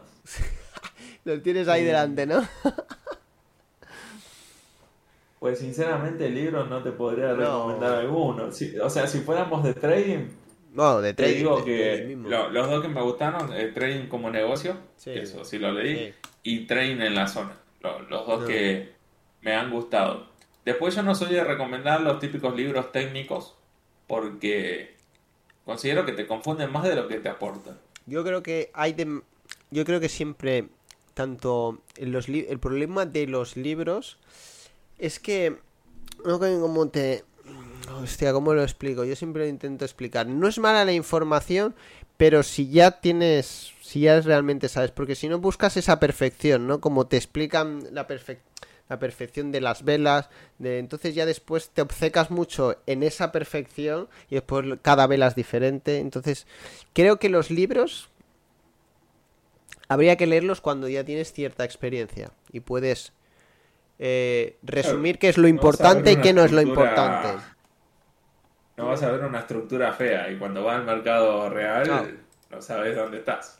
Ah, yo siempre lo he dicho, leerte un libro de estos, yo siempre lo recomiendo cuando tienes cierta, cierta experiencia. Entonces, pero empezar ya directamente con un libro te puede llevar a muchas confusiones. Y yo siempre lo digo, cuando tú ya tienes cierta experiencia, ya sabes calibrar lo que es paja, lo que te puede ayudar, lo que no te puede ayudar, lo que reafirma lo que ya sabes.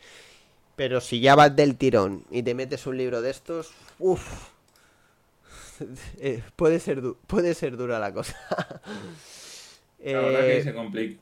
pues, Fran, algo que nos quieras comentar. Sabes que vas a volver, ¿no? A veces organizamos debates entre algunos traders. mm, hablamos. Así que no va a ser la última vez que vengas. Así que coméntanos si se te ha olvidado decir algo. Pero que si no, si se te ha olvidado algo, no te preocupes porque volverás, Fran. No, creo que, que nada, bro. Estamos, estamos bien. Pues muchísimas gracias, Fran. Em, eh, gracias por, de verdad, por haberte ofrecido, por haberme dicho que sí, eh, por haber sacado tiempo, por ser tan sincero, que a veces nos quejamos, pero a veces la mejor, lo, mej- lo mejor de una entrevista es la sinceridad, ¿no? Y de verdad que te hayas abierto así con nosotros, que hayas estado, espero que hayas estado a gusto y, y nada más. Muchísimas gracias, Fran. Listo, bro. Muchas gracias a ti por invitar. Ah, de nada, Frank. Bueno, pues nada, muchísimas gracias a todos. Nos vemos mañana en los directos. Y nada, muchísimas gracias por estar aquí y apoyarnos cada día. Nos vemos.